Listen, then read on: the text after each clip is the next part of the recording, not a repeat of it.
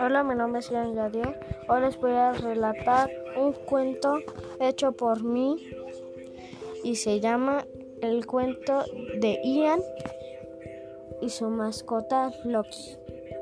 Bye.